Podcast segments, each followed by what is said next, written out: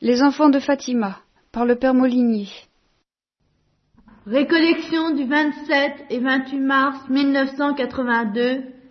Première instruction. J'ai reçu un coup de matraque. Alors ce qui s'appelle un coup de matraque. J'ai souvent dit qu'à 15 ans, par là, j'avais pratiquement perdu la foi. Je ne sais pas si j'ai perdu la foi. Je suis sûr à 99% que j'ai perdu l'état de grâce pendant plusieurs années, à 75% que j'ai perdu l'espérance.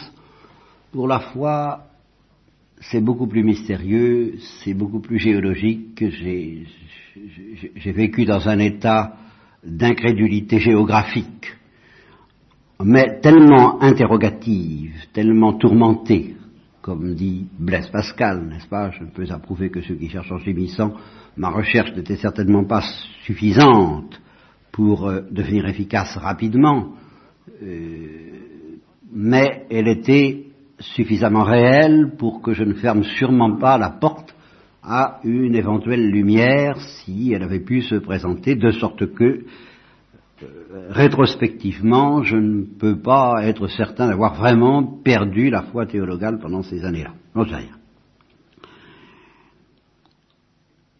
Euh, il faut tout de même que je vous dise pourquoi. J'ai d'ailleurs déjà expliqué qu'il y avait eu une chose qui m'avait fait perdre la foi et qui, elle, a été parfaitement, complètement et définitivement liquidée lors de mon retour dans l'Église à, 26 ans de ma découverte du thomisme, c'était un certain sens de la transcendance de Dieu que je croyais que les chrétiens n'avaient pas. Euh, et qu'en fait, je suis obligé de dire euh, que 90% des chrétiens n'ont guère. Euh, ce sens de la transcendance de Dieu justement, j'ai été très surpris de le découvrir auprès des saints et auprès des vrais théologiens. Alors là, ça m'a complètement réconcilié avec l'Église catholique romaine, parce que jusqu'à présent, euh, le Dieu chrétien, c'était le Dieu des chrétiens que je connaissais, dans ma famille, ça n'allait vraiment pas loin, et euh, ça me paraissait impensable que Dieu soit comme ça. Et j'avais raison, Dieu n'était pas comme ça. C'est vrai. Euh, mais euh, je ne soupçonnais pas que pour l'Église non, pour l'Église non plus, Dieu n'était pas comme ça. Alors évidemment, ça faisait un gros obstacle. Quand j'ai découvert que pour l'Église, Dieu était tout autre chose que pour les chrétiens que je connaissais, ça a complètement et définitivement liquidé cette grosse difficulté.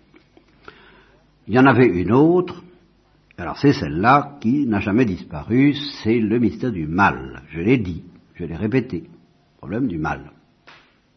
Spécialement L'enfer, bien entendu. C'est là-dessus que j'ai achoppé, que je,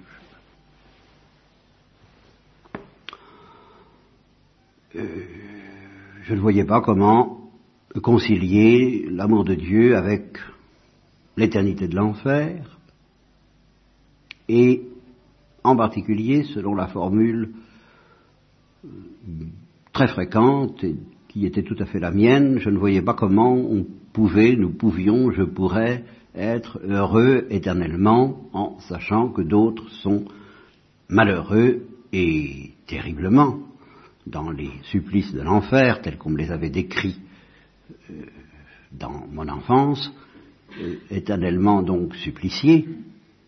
Euh, comment peut-on être heureux éternellement si on sait cela? Et qu'en principe on est habité par un amour universel qui s'étend à toutes les créatures, ou alors ce ne serait pas vraiment la charité dont par ailleurs on nous parle et dont je sentais le pressentiment dans mon cœur. Ce mystère-là n'a jamais été tout à fait évacué. C'est évidemment par l'adoration et la confiance que j'ai pu, je n'ose pas dire le dépasser, mais enfin euh, le supporter et j'ai enseigné ce que je croyais être la doctrine de l'Église.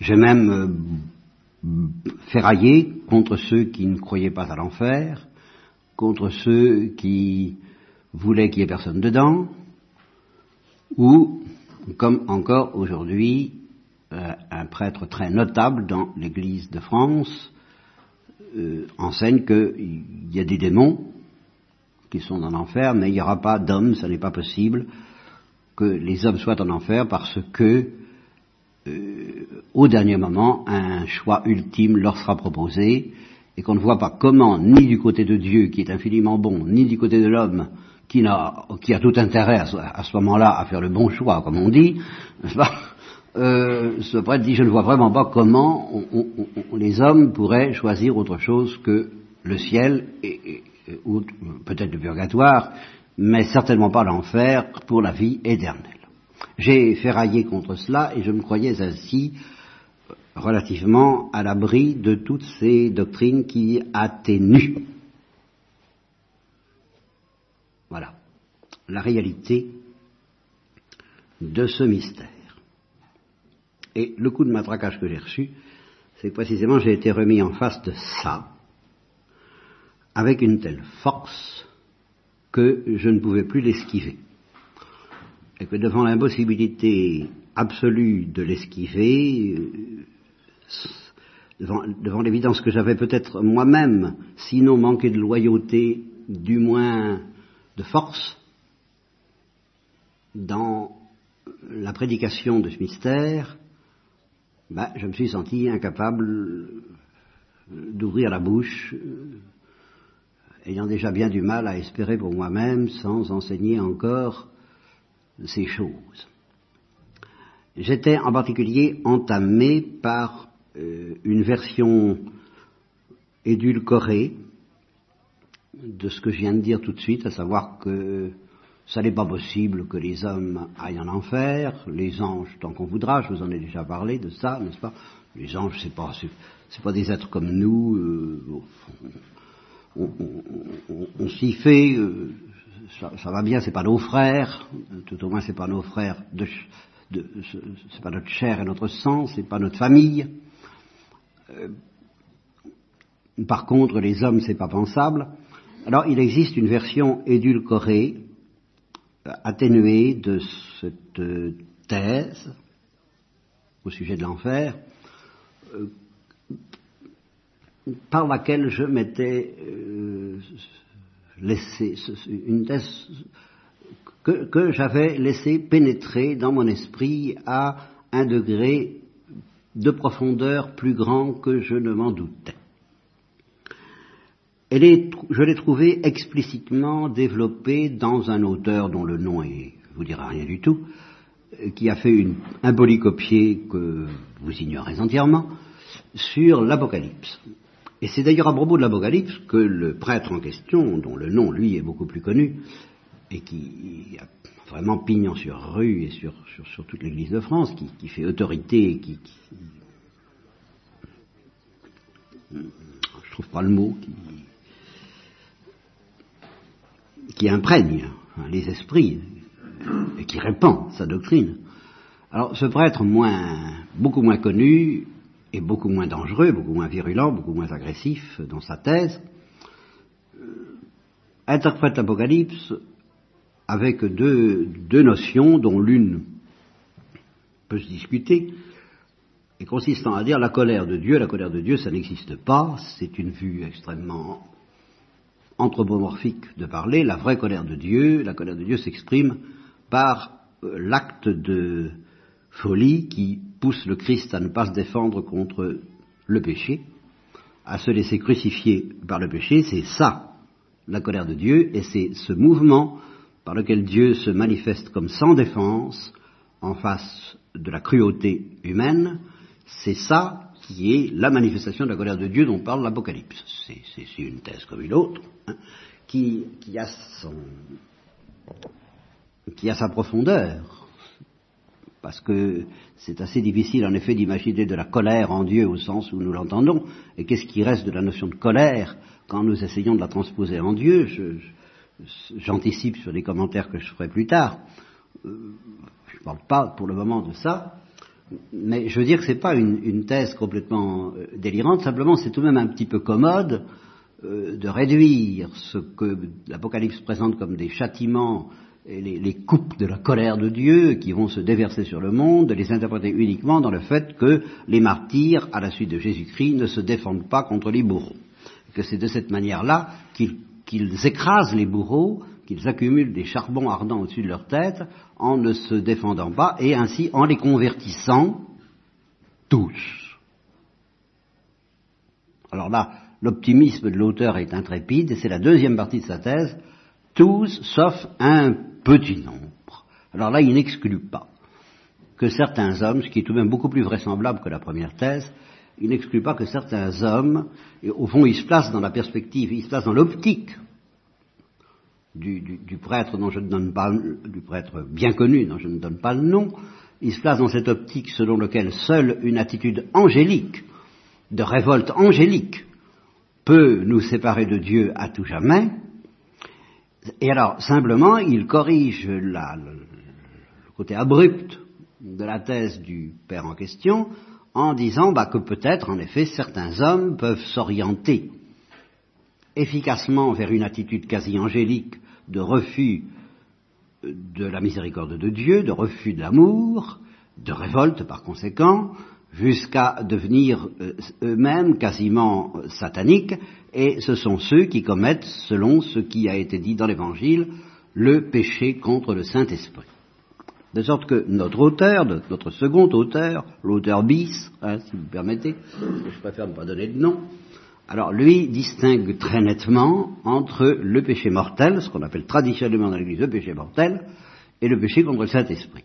Alors le péché mortel, il, ne récuse pas que en droit et euh, abstract, dans, l'abstrait, en, en théorie, il mériterait, je dirais presque au conditionnel, l'enfer, mais dans le concret, vu ce qu'est la miséricorde de Dieu, vu euh, l'insistance avec laquelle Dieu envoie euh, des messagers, des prédicateurs, des miracles, des signes, des motions du Saint-Esprit, les bons anges et tout le Saint-Frusquin, pour nous convertir, euh, pour résister à cette espèce de raz-de-marée de la miséricorde qui fait pression sur le cœur des pécheurs, le cœur endurci des pécheurs, la charité de Dieu nous presse, dit Saint Paul, sa miséricorde nous presse, sa miséricorde nous cerne, nous encercle, cherche la brèche, et alors là vous reconnaissez des thèmes qui me sont familiers, eh bien, étant donné cette pression de la miséricorde, euh, il faut faire des prouesses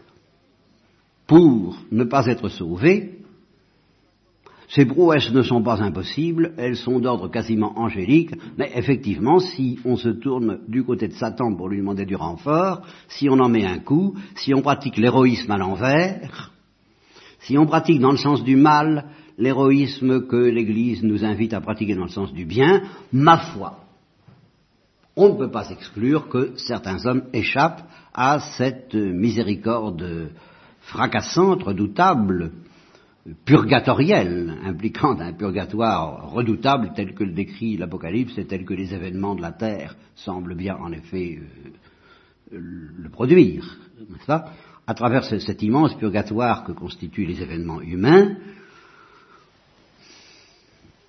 des hommes très forts, très calés, très héroïques dans l'endurcissement peuvent peut-être commettre le péché contre le Saint-Esprit et ainsi euh, un petit reste, mais voyez, à l'envers, pourra aller en enfer, la grande majorité des pauvres pécheurs aveugles et aveuglés par le démon étant sauvés par la miséricorde infinie du Christ, qui n'a tout de même pas versé son sang pour rien, ni envoyé ses prédicateurs pour rien, ni donné des sacrements à l'Église pour rien. De sorte que les choses se renversent par rapport à certaines paroles de l'Évangile auxquelles il faut tout de même penser, et dont je reparlerai dans le commentaire, parce que c'est tout de même important, dans lequel justement le Christ nous dit efforcez-vous d'entrer par la porte étroite, parce que large est le chemin qui mène à la perdition et nombreux sont ceux qui s'y engagent, Étroit est le chemin qui mène à la vie, étroit et resserré est le chemin qui mène à la vie, et peu nombreux ceux qui le trouvent. Euh, le royaume des cieux est ouvert et ce sont les violents qui s'en emparent, donc mettez-en un coup.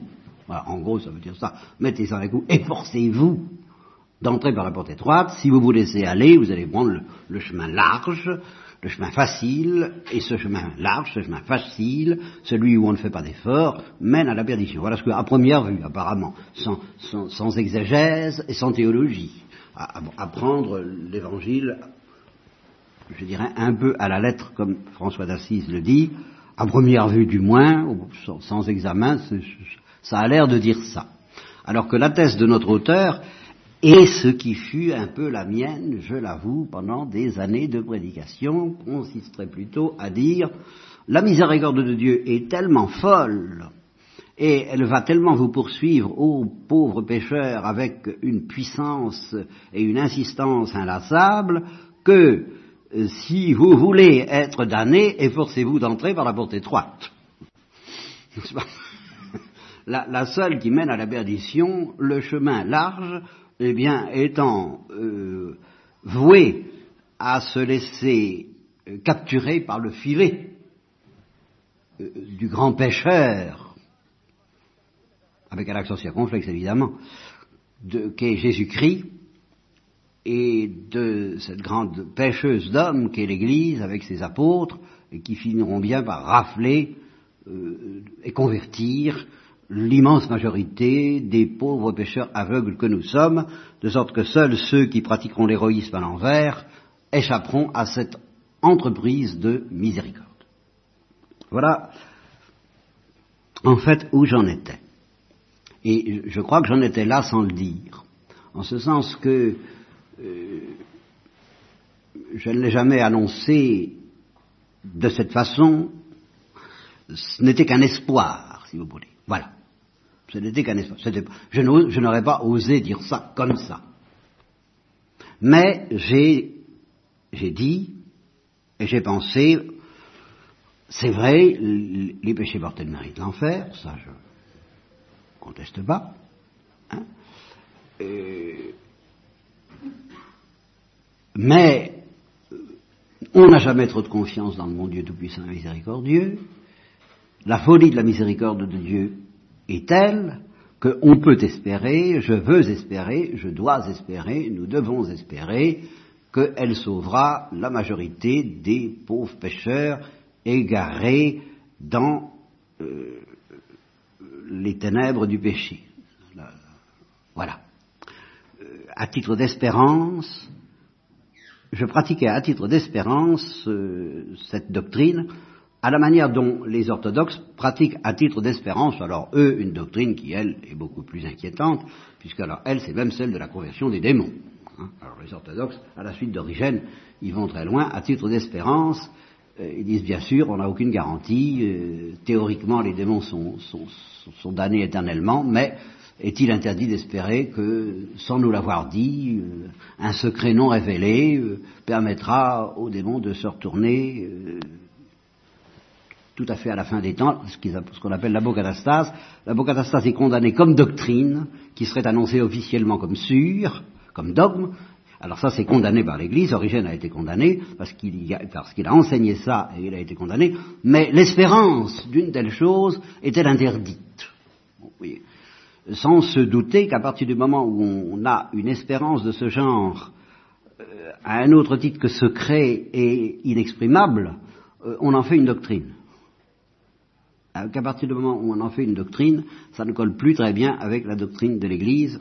Et alors justement, c'est ce que nous allons voir. Parce que c'est dans donc ces dispositions d'esprit où je ne poussais pas l'espérance jusque-là, mais jusqu'à euh, ce que je vous dis là, espérer que la miséricorde sauve la majorité des hommes et euh, ne, ne, se déclare impuissante, l'impuissance de Dieu dont, dont, dont dont Anna parle dans Anna Mystogode, Dieu qui se met à la deuxième place en face de notre liberté, le respect de la liberté par Dieu étant tel que dans certains cas, il peut arriver que même sa miséricorde veuille rester impuissante parce que si elle ne le restait pas, elle ne respecterait pas la liberté. Bien. Euh, c'est dans ces dispositions d'esprit que je suis tombé sur quelque chose dont maintenant je vais vous parler sans commentaire. Les commentaires viendront après. Et c'est ce quelque chose qui m'a donné le coup de matraque dont j'ai failli ne pas me relever à temps pour la réco. Sorte qu'il n'y aurait pas eu de réco prêché de ma part. Bon, alors il s'agit d'une chose que je croyais connaître, que je ne connaissais pas, que vous croyez peut-être connaître et que vous ne connaissez peut-être pas, à savoir ce que j'appellerais très précisément la vie intérieure des enfants de Fatima. Fatima, vous en avez entendu parler, et ne sera pas du tout dans mon sujet le gros miracle de la danse du soleil, que vous connaissez ou que vous ne connaissez pas, peu importe, ne sera pas non plus dans mon sujet ce qu'on a appelé le secret de Fatima, les révélations sur la conversion de la Russie qui aurait eu lieu si la Russie avait été consacrée au cœur immaculé de Marie selon des conditions qui, semble-t-il, n'ont pas été réalisées. Là, il y a des aspects mystérieux de cette histoire que j'ignore. Je crois savoir, je me trompe peut-être, c'est une question historique sur laquelle certains pourront peut-être me renseigner, que euh, Paul VI est allé à Fatima, qu'il a paru devant le peuple en présence de, accompagné de Lucie, la dernière des trois voyants, des trois voyants, puisqu'il y a un voyant, ça fait trois voyants, bien qu'il y ait deux voyants et un voyant. Euh, c'est, c'est, faut pas faire intervenir le MLF dans la grammaire, n'est-ce pas euh, Et alors, euh, donc, Lucie, qui est la seule des trois voyants à rester en vie, il a donc cautionné les apparitions de Fatima d'une manière très solennelle par sa simple présence, mais je me suis laissé dire, j'ai cru, je crois me rappeler que Lucie aurait souhaité un entretien privé avec le Saint-Père et qu'elle ne l'a pas obtenu. Bon, peut-être parce qu'elle voulait obtenir de lui certaines choses que peut-être elle n'aurait pas obtenues. Je ne veux pas entrer dans cette histoire. C'est pas mon sujet. Mon sujet, c'est la vie intérieure des trois enfants. Voilà, simplement. cette vie intérieure euh, devant laquelle je veux que nous soyons mis en face avec le choc que ça risque de produire, et puis, justement, ce que j'ai tout de suite compris en lisant tout ça, c'est avec quelle facilité inacceptable pour moi, beaucoup de théologiens, de prêtres, et moi-même, si j'avais voulu, aurions tendance à balayer cette vie intérieure d'un revers de la main en disant c'est pas possible. Oui, voilà. Il y a cette espèce de réflexe, et c'est ça qui m'a paralysé dans un premier temps, c'est que je n'ai pas voulu céder à ce réflexe, mais alors ce réflexe est tellement fort, et, risque d'être tellement fort même chez vous, en, lisant les textes que je vais vous lire, de dire c'est pas possible, que euh, ne voulant pas céder à ce réflexe, ben, euh, je j'ai plus rien à dire, je, ne peux rien dire.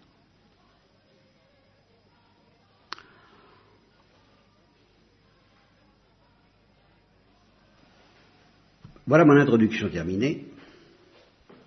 Je commence donc à vous parler des enfants de Fatima qui sont nés du côté de 1907 par là. Je précise certains détails. Euh, il s'agit de deux familles, comme euh, la famille d'Élisabeth et la famille de Marie. Euh, deux familles, il y a deux frères là-dedans, ou deux sœurs, ou un frère et une sœur, ou une sœur et un frère, en tous les cas, euh, deux familles, deux, couples, dans lesquels il y a deux frères, ou deux sœurs, ou un frère et une sœur. Vous voyez ce que je veux dire, hein, n'est-ce pas? Bon. L'un de ces couples a une fille, en fait, a six enfants, dont la dernière s'appelle Lucie. Euh, dans ces six enfants, il y a un seul garçon. L'autre couple a deux enfants qui s'appellent Jacinthe et François. Situation sociale de ces couples, eh bien, si vous la comparez à la qualité de vie qu'on appelle celle du monde occidental, ils sont pauvres, très pauvres. Bien qu'ils possèdent de la terre, ils possèdent une terre très peu fertile, ils vivent d'élevage, ils gardent les moutons, Ils élèvent des moutons, ils élèvent des troupeaux. Est-ce que ces troupeaux leur appartiennent ou ne leur appartiennent pas? J'en sais rien. Je sais que certaines terres leur appartenaient. Enfin, c'était pas ce qu'on appelle la richesse aujourd'hui, c'était plutôt la pauvreté. Comparé aux hindous dont s'occupe Mère Teresa, je dirais que c'était des familles aisées. Pas se faire euh, du cinéma au sujet-là, ce n'étaient pas des mendiants. Ils, avaient quelques biens. En fait, l'évolution des événements n'a pas été très favorable. Le, père s'est mis à boire un peu, bon, pas trop, mais enfin quand même, ça n'a pas été très brillant chez Lucie, du moins. Ça a été assez différent, c'était mieux, je crois, chez Jacinthe et François. Euh, mais de toute façon, c'était des gens très, très, très modestes. C'était pas la grande misère. Premier point. Deuxième point, pendant les premières années de leur existence, là je ne sais pas si je vais retrouver les textes, euh, ils ont connu, les enfants ont connu, tous, les trois enfants ont connu la douceur de vivre, et d'une manière assez privilégiée, parce qu'ils étaient doués, et qu'ils étaient doués pour le travail, on travaillait, tout le monde travaillait très tôt dans ces familles-là, il n'était même guère question d'aller à l'école, Jacinthe et François n'ont jamais appris à lire, Lucie a appris plus tard, et justement, Jacinthe et François ont dit, c'est pas la peine, on va mourir bientôt, c'est pas la peine de se fatiguer. Alors, bien, euh, quand ils ont su, voici tout de suite, mais ils étaient doués aussi pour, par exemple, pour la danse, et en particulier Jacinthe. On ne pouvait pas entendre un, une flûte, le plus petit instrument de la danse, sans se mettre à danser, alors avec un don particulier, qui était en partie partagé par Lucie, et alors, il y, avait, des balles tout le temps dans cette. C'était pas une vie sinistre du tout. Euh, et euh, ben, il y avait des, musiciens, quelques, des, gens qui jouaient de l'accordéon, mais pour lancer la valse ou le fandango ou je ne sais pas quoi, on mettait dans toutes ces grandes soirées ou dans ces grandes fêtes, on, mettait Lucie qui avait 5-6 ans, quoi, quelque chose comme ça, sur un bahut, et puis c'était elle qui était chargée de, lancer le chant, et elle avait un don particulier pour ça, et elle était, euh, et puis elle était séduisante pour cela, on l'aimait pour cela, il y avait une espèce de rayonnement, de rayonnement de bonheur, de rayonnement de joie qui s'échappait de leur, en particulier de leur maison.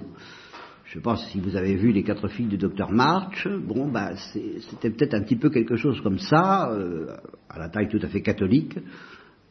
Et dans, le village, c'était une maison dans laquelle on sentait qu'il y avait du bonheur et ils étaient enviés. Voilà. Et tout ça jusqu'au moment où euh, le surnaturel est intervenu.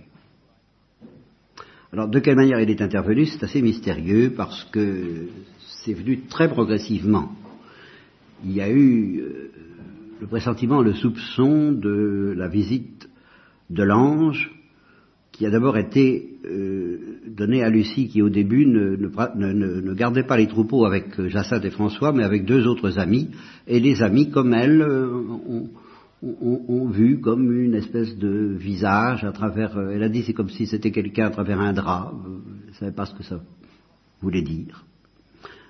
Mais euh, alors après, avec Jacinthe et François, ça s'est précisé jusqu'au jour où c'est vraiment devenu le visage d'un, euh, mettons d'un jeune homme si vous voulez, mais enfin d'un jeune homme pas comme les autres, et qui leur a dit n'ayez pas peur, je suis l'ange de la paix, je suis l'ange gardien du Portugal, et euh, il a commencé à leur parler. Ce qu'il faut dire, c'est la première chose, c'est qu'à partir de ce moment-là, et de, plus en plus, ils ont quand même été en présence du surnaturel avec sa joie propre. C'est-à-dire qu'ils ont pu être écrasés, d'ailleurs ils l'ont dit, euh, Lucie est très explicite, euh, elle dit euh, l'ange et la Sainte Vierge, c'est pas du tout la même chose. L'ange, c'est vraiment écrasant. C'est le surnaturel écrasant. Et c'est fantastique, mais alors, tandis que la Sainte Vierge, c'est euh, stimulant, c'est exaltant. Il y a une espèce de légèreté qui, on a envie de, chanter. et c'est d'ailleurs sous, l'influence de cette espèce de joie d'exultation intérieure que Jacinthe a commis là, la gaffe, avec un grand G, qui a entraîné des catastrophes fantastiques parce qu'elle a parlé. Alors qu'il ne fallait pas parler. En fait, je crois que la Sainte Vierge avait bien l'intention d'utiliser cette gaffe à ses fins, puisque ça s'est terminé de manière extrêmement publique, cette histoire, comme vous le savez. Le 13 mai 1917, c'était encore tout à fait secret, et c'est, je crois, que là que Jacinthe a parlé, mais le 13 octobre 1917, même le 13 octobre, alors ça a été le, miracle du soleil, alors c'était avec 70 000 personnes, je, crois, que c'est 70 000, alors c'était public. Alors, entre-temps, ils en ont vu, hein. Ils en ont vu parce que, justement, euh, Jacinthe a parlé, pas du tout parce que la Sainte-Vierge lui a dit de parler, mais parce qu'elle n'avait pas pu s'en empêcher. Et puis parce que sa famille, c'était sa famille. C'était pas la même que celle de Lucie. Euh, bon, parlons pas du père, qui était plutôt brave, malgré sa tendance euh, à boire trop. Euh, la mère était, quelqu'un de très bien, mais qui avait, hélas, ce sens terriblement dangereux de la vérité. C'est dangereux. J'en sais quelque chose. Parce qu'elle s'est convaincue que sa fille se trompait, que c'était des histoires, que c'était des illusions, ou même que c'était de la mythomanie, de la fabulation. Et je comprends ça, je comprends. J'aime la vérité, j'aime le réalisme. Or, la première fois que je suis allé au théâtre, j'avais dix ans, j'ai vu le bourgeois gentilhomme, ça m'a mis dans tous mes états, sauf, j'espère, l'état de péché mortel, j'en sais rien. Mais, mais disons plutôt y compris l'état de grâce, mais je, n'avais pas compris la, la, trame. Maman me l'a dit après, elle m'a dit j'avais pas compris la trame de la pièce, mais j'avais compris le détail de chacune des, scènes comiques, et ça m'avait mis dans, un état d'excitation. Alors je ne dirais pas d'exultation surnaturelle, mais d'excitation naturelle extrêmement dangereuse, ou alors j'éprouvais le besoin, de même que j'éprouvais le besoin de répéter tout seul les, scènes du film de Charlot que je voyais déjà à, cette époque dans un, dans un pâté babi, un petit cinéma euh, qu'on tournait la main, eh bien, j'ai éprouvé le besoin de, reconstituer le bourgeois gentilhomme et j'ai raconté euh, en revenant qu'il y avait un garçon dans ma classe qui se prenait au sérieux et qu'on on, en avait fait un mamamouchi. Et au début, ça a marché. Comme j'avais pas l'habitude de mentir, maman m'a cru, puis au bout de deux ou trois fois, elle a commencé à sentir que il y avait, quand même euh, de l'eau dans le gaz. Et elle m'a dit, dit non, c'est des histoires, et j'ai pas fait de difficulté. J'ai dit, bah oui, c'est des histoires. Bon, donc, vous voyez, tous les enfants ont ça l'envie de, raconter des histoires, de se raconter des histoires et de les faire avaler s'ils trouvent un bon public pour ça. Hein Pourquoi se priver Alors que la mère de Lucie ait, cru ça, dit ça y est, euh, à, à cet âge-là, qui se sont échauffés la tête, ça se comprend. Et alors, comme elle n'était pas commode, elle, et comme les gens ricanaient, comme il y avait tout de suite eu une opposition farouche, sans, parler de l'opposition beaucoup plus grave de l'administrateur, c'est-à-dire de, l'administration, enfin de la, de la police officielle, quoi, du gouvernement du Portugal, du gouvernement local, qui n'était pas du tout catholique, c'était plus ou moins franc-maçon, je ne sais pas, enfin, euh, le Portugal n'était guère catholique dans son gouvernement, alors que le peuple était catholique, bien sûr. Euh, c'était un peu comme le Mexique, si vous voulez, actuellement. Et euh, ce gouvernement voulait absolument que les enfants se rétractent et qu'ils avouent que c'était des histoires.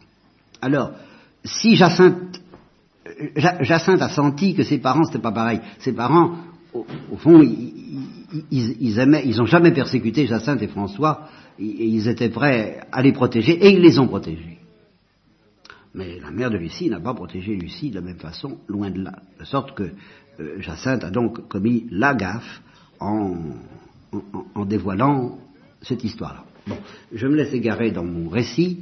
Ce qui, ça c'est un point sur lequel nous reviendrons parce que ça va très loin, bien plus loin que je ne me l'imaginais, cette histoire-là on, pense tout de suite, euh, je savais qu'ils avaient fait des petits sacrifices pour les pêcheurs, mais euh, je ne me doutais pas que ça avait pris les proportions qu'en fait ça a pris.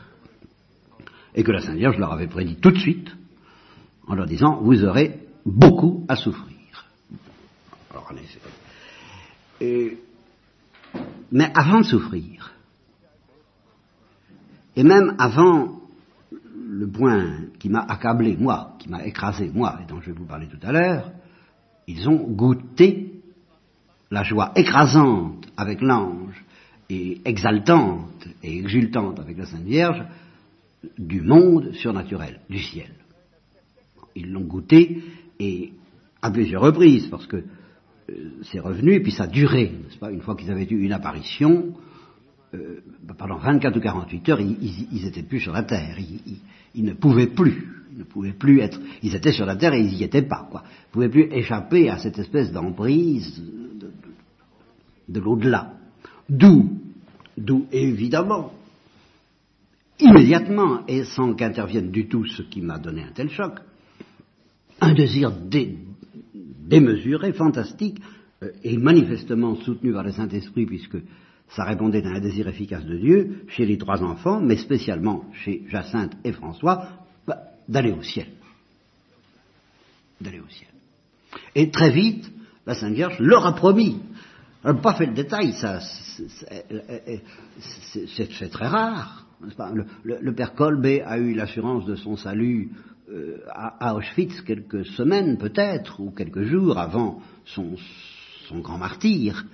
Euh, pas avant il, en avait l'espérance profonde, mais l'assurance euh, formelle et officielle donnée par la Sainte Vierge, il l'a reçue quelques jours ou quelques semaines avant son martyr, où elle lui a promis qu'il irait au ciel. Les enfants de Fatima, ils ont su tout de suite, par une promesse formelle de la part de la Sainte Vierge, vous irez au ciel. Évidemment, quelqu'un à qui Dieu dit ça, euh, il faut qu'il s'attende à en voir de toutes les couleurs. Ça n'a pas manqué. Mais, il faut dire, donc d'abord, la joie est tellement puissante que, François, lui, alors François et Jacinthe, c'était pas du tout le même tempérament.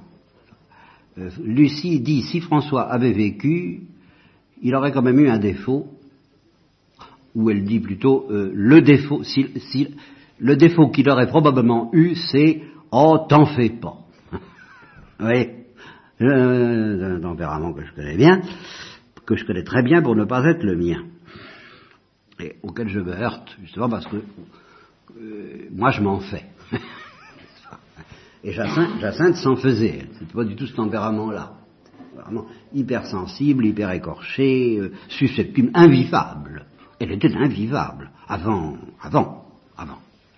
Elle était rigoureusement invivable dès qu'on ne lui donnait pas ce qu'il voulait, elle boudait. Il y avait une expression correspondant à ce qu'on appelle faire du boudin en, Lorraine, je ne sais plus, elle le dit, euh, Lucie, euh, une expression, populaire, qui était une spécialité de Jacinthe. Euh, je sais pas, sais pas si je vais la retrouver, hein, vous savez, c'est, bon, peu importe. Enfin, on savait qu'il n'y avait rien à faire. Et il fallait la supplier de toutes les façons, et puis, alors à ce moment-là, elle formulait ses exigences. On allait jouer au jeu qu'elle voulait, avec qui elle voulait, dans les conditions qu'elle voulait, etc. Sinon, alors là, c'était fini, invivable. Bon. Alors que François, alors là, non. François, c'est le brave type. Tout ce qu'on voudra, faut pas s'en faire, il s'inquiétait de rien, naturellement parlant. Mais alors, euh, il avait envie d'aller au ciel. Avait envie d'aller au ciel. Et alors là, Saint bah, il ira au ciel, et bientôt, mais il faut que, tout de même, avant, il faut qu'ils disent beaucoup de chapelets. Et il faut dire qu'ils disaient déjà le chapelet, et qu'ils avaient déjà des, des, des, questions théologiques sur lesquelles nous allons, nous allons revenir. Et euh, seulement, seulement, ils aimaient jouer. Ah, vous voyez, voilà, ils aimaient, ils aimaient jouer. Alors il y avait le goûter, on, on allait garder les boutons, à 4 heures, il y avait le, le 4 heures, hein il fallait prendre son 4 heures, et puis alors après son 4 heures, il fallait dire le chapelet. Et puis après on jouait. Alors, le 4 heures, puis alors, une réaction bien naturelle, une fois qu'on a mangé, on a envie de se détendre. Je, connais ça. Alors ils avaient envie de se détendre, il fallait dire le chapelet. Alors ils avaient trouvé le truc, pour aller plus vite, quoi. Euh, ils disaient, euh, il disait Notre Père, je ne sais pas s'il disait Notre Père, il disait euh, Ave Maria, Ave Maria, Ave Maria, Ave Maria, Ave Maria, Ave Maria.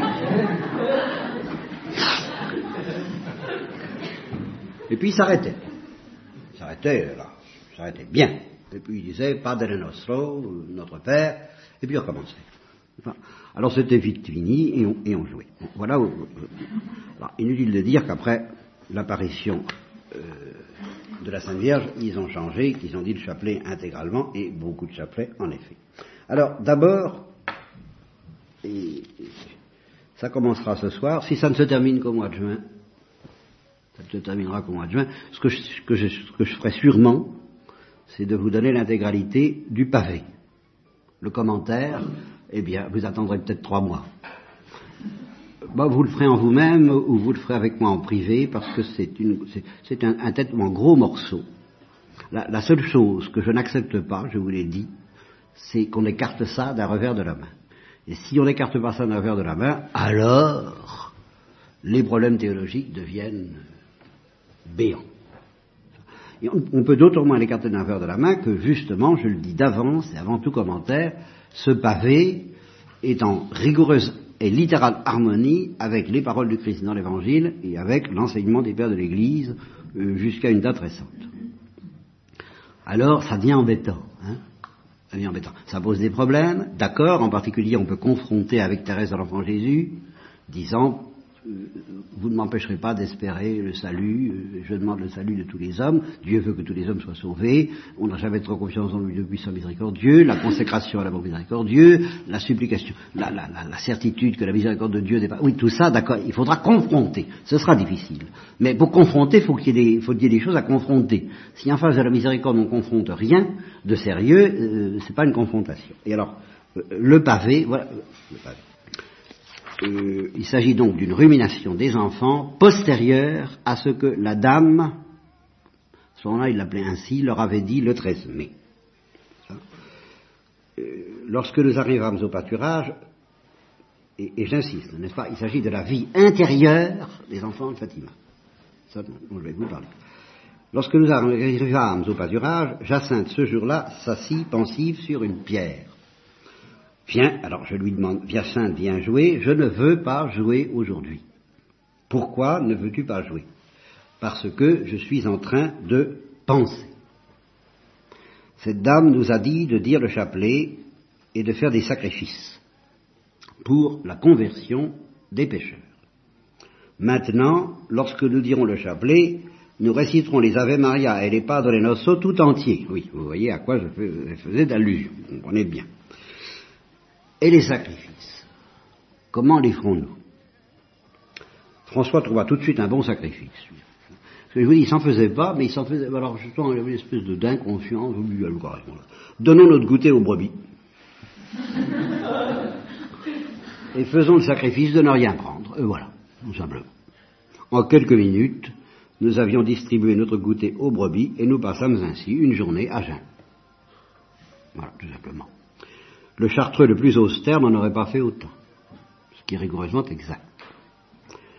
Jacinthe restait assise sur sa pierre d'un air pensif et demanda Cette dame nous a dit aussi que beaucoup d'âmes vont en enfer. Qu'est-ce que c'est l'enfer? Je ne savais même pas ce que c'était. C'est une fosse d'animaux et une fournaise très grande, c'est ainsi que me l'expliquait ma mère, et c'est là que vont les pêcheurs qui ne se confessent pas. Alors, c'est là que à ma mère, mais ils ont eu plus tard une vision de l'enfer. Et cette vision les a mis dans un tel état, comparé à ça, ça c'était rien, que euh, Lucie a dit que s'ils n'avaient pas été soutenus par euh, manifestement la force de la Sainte Vierge, ils n'auraient pas pu euh, supporter cette vision. Ils sont devenus fous, quoi, je pense. Ils auraient été bons pour l'asile, hein, s'ils n'avaient pas été soutenus. Et alors, elle dit, il reste là, toujours, à brûler. Alors, Jacinthe, il sort plus jamais de là? Non. Oh, après plusieurs, plusieurs années, non. L'enfer ne finit jamais. Mais le ciel non plus? Ah, vous savez, comme dans, comme dans le jeu de loi, qui va au numéro 61 va en prison. Qui va au ciel n'en sort plus jamais. et qui va en enfer non plus? Ben, tu vois pas qu'ils sont éternels, qu'ils ne finissent jamais. Nous fîmes alors, pour la première fois, la méditation de l'enfer et de l'éternité. Ce qui impressionnait le plus Jacinthe, c'était l'éternité. Même en jouant, de temps en temps, elle demandait, mais en fait, tout de même, alors après tant et tant d'années, l'enfer ne euh, finit pas encore? Et d'autres fois, et ces gens qui sont là à brûler, ils meurent pas? Ils viennent pas descendre? Et si nous prions beaucoup pour les pécheurs, notre Seigneur les délivrera pas? Voyez, Origène. Hein? On pourrait prier après tout pour les damnés. Euh, peut-être le Christ les délivrerait. Et avec les sacrifices non plus. Oh, les pauvres. Il faut beaucoup prier. Alors elle revient à ce que lui a demandé la Seigneur, ce qu'il n'est pas de prier pour les damnés, mais de prier, beaucoup prier et faire des sacrifices pour eux, pour eux, pour eux, pour eux, tant qu'ils sont sur terre et qu'il y a encore moyen euh, d'obtenir qu'ils n'y aillent pas. Et ensuite, elle a ajouté, et alors c'est là où intervient une psychologie qui précisément euh, me dépasse et devant laquelle je, m'incline en disant, ben oui, c'est là où, où, interviendra mon commentaire, parce que là, je, je, reconnais que je ne comprends pas, qu'il y a quelque chose qui, qui me dépasse. Comme elle est bonne, cette dame. Vous voyez, il n'y a aucun moment, le moindre doute à l'égard de l'amour de Dieu ne perce pas. Ils peuvent être bouleversés autant que nous, et plus que nous, par cette réalité de l'enfer et de son éternité. C'est la question de mettre ça sur euh, le compte d'un amour de Dieu qui ne serait pas suffisant, ça, les, ça les euh, effleure même pas. Les effleure même pas comme elle est bonne, cette dame, elle nous a déjà promis, vous voyez, ils ont su cette promesse, de nous emmener au ciel. Alors, pour terminer, je vous donne les deux autres pavés qui m'ont achevé moi, et qui vous achèveront vous peut-être. il faut être loyal, je répète, la seule chose qu'on n'a pas le droit de faire, c'est de balayer ça d'un revers de la main, parce qu'ils sont de taille. Alors je me suis rappelé les pages, comme ça.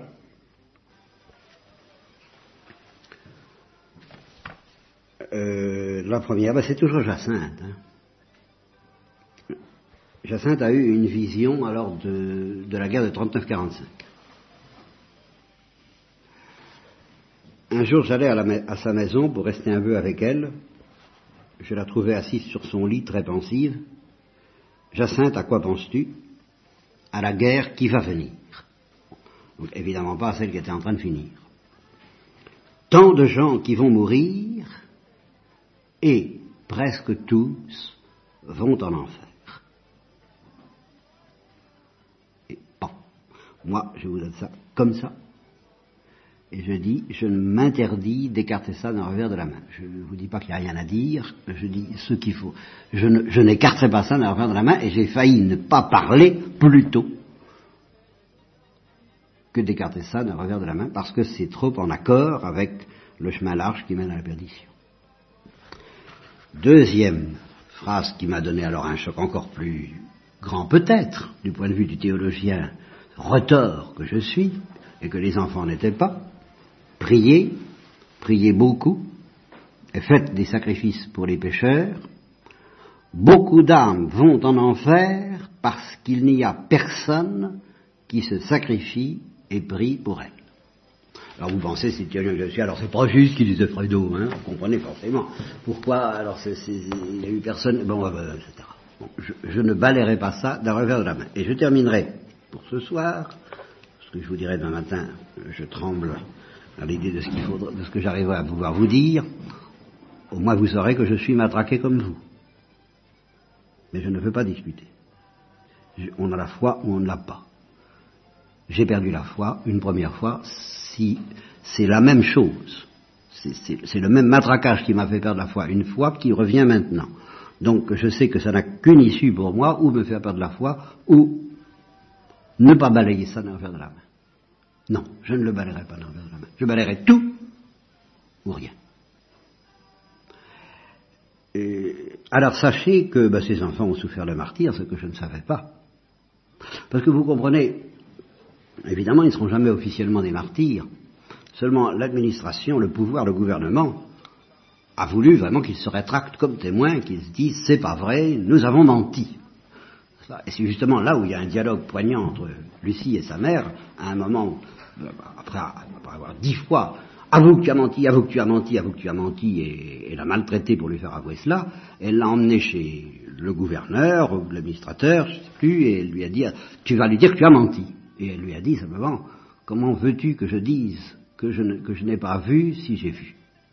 Ce serait mentir. Alors sa mère aimait trop la vérité, elle a quand même été. Elle dit, écoute, si, tu as vu, dis que tu as vu. Mais si tu n'as pas vu, avoue que tu as menti. Hein bon, au fond, ne croyait qu'à ça. Elle n'arrivait pas, hein euh, non, ça n'entrait pas. Et alors, le résultat, c'est que l'administrateur a envoyé les grands moyens, il, a amené une, bassine d'huile, une bassine d'huile bouillante, et il a dit, vous foutre dedans. Et bah, vous pensez bien qu'à leur âge, ils y ont cru. Et alors ça, ça les a pas arrêtés. Et alors on a pris d'abord euh, François ou Jacinthe, je ne sais plus. Et puis on est venu leur dire, bah ça y est, il est mort il, a été brûlé vif. Puis on a, pris, on a pris la seconde, et puis on a dit à Lucie, ben ça y est, ils y sont passés tous les deux, à toi. Et puis évidemment, on les a relâchés. Euh, bien sûr, n'empêche que psychiquement, ils ont eu tout le mérite du martyr. Voilà. Eh bien, ça peut aider, vous aider déjà à nourrir votre nuit d'adoration. Pardon si ça vous flanque un pavé sur la figure, euh, vous saurez que je l'ai reçu avant vous.